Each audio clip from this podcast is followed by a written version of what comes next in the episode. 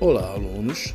Meu nome é Marcelo Miranda, sou professor da disciplina de Educação Física e esse é o podcast número 3 do módulo 1 dos anos finais das unidades escolares da DIESP. Nosso tema nessa aula será a primeira parte da aula de capacidades físicas.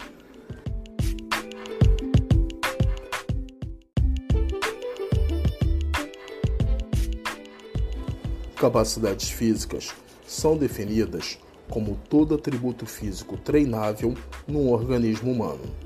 Muitas vezes, deficiências em algumas capacidades físicas podem trazer dificuldades para experimentar algumas manifestações da cultura corporal.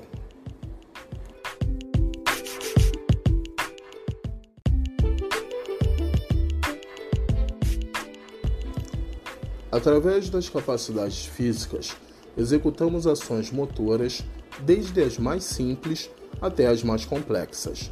Ser o mais veloz, o mais flexível ou o mais forte tem uma origem hereditária que passa de pai para filho, bem como tem a ver com a forma com que vamos desenvolvendo, treinando tais capacidades ao longo dos anos.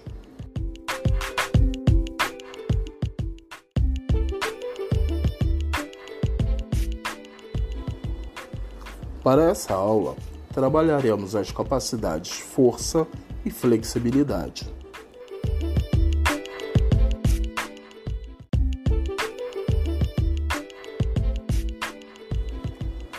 A força é a capacidade de vencer uma resistência através da contração muscular. Os exercícios com pesos são muito utilizados para trabalhar essa capacidade. Geralmente, eles são praticados em academias, centros esportivos e sempre são supervisionados por um profissional de educação física.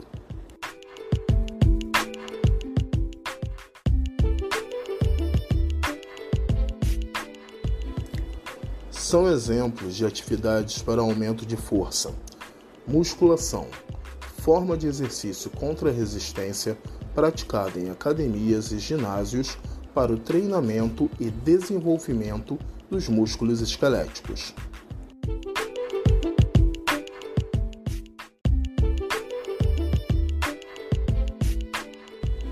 Um outro exemplo de atividade para desenvolvimento da força é a ginástica localizada, que tem como objetivo a tonificação dos músculos, aumentando a força e a resistência muscular.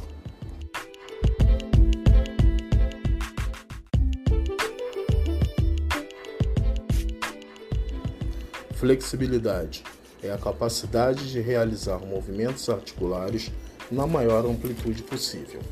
Assim como outras capacidades, é aprimorada com a regularidade de sua prática.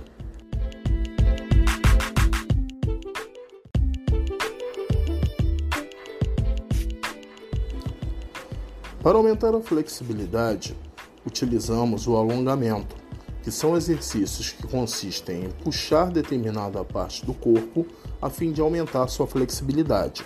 Esse alongamento pode ser ativo, quando o próprio aluno se alonga, ou passivo, quando uma outra pessoa, normalmente um professor, alonga o aluno.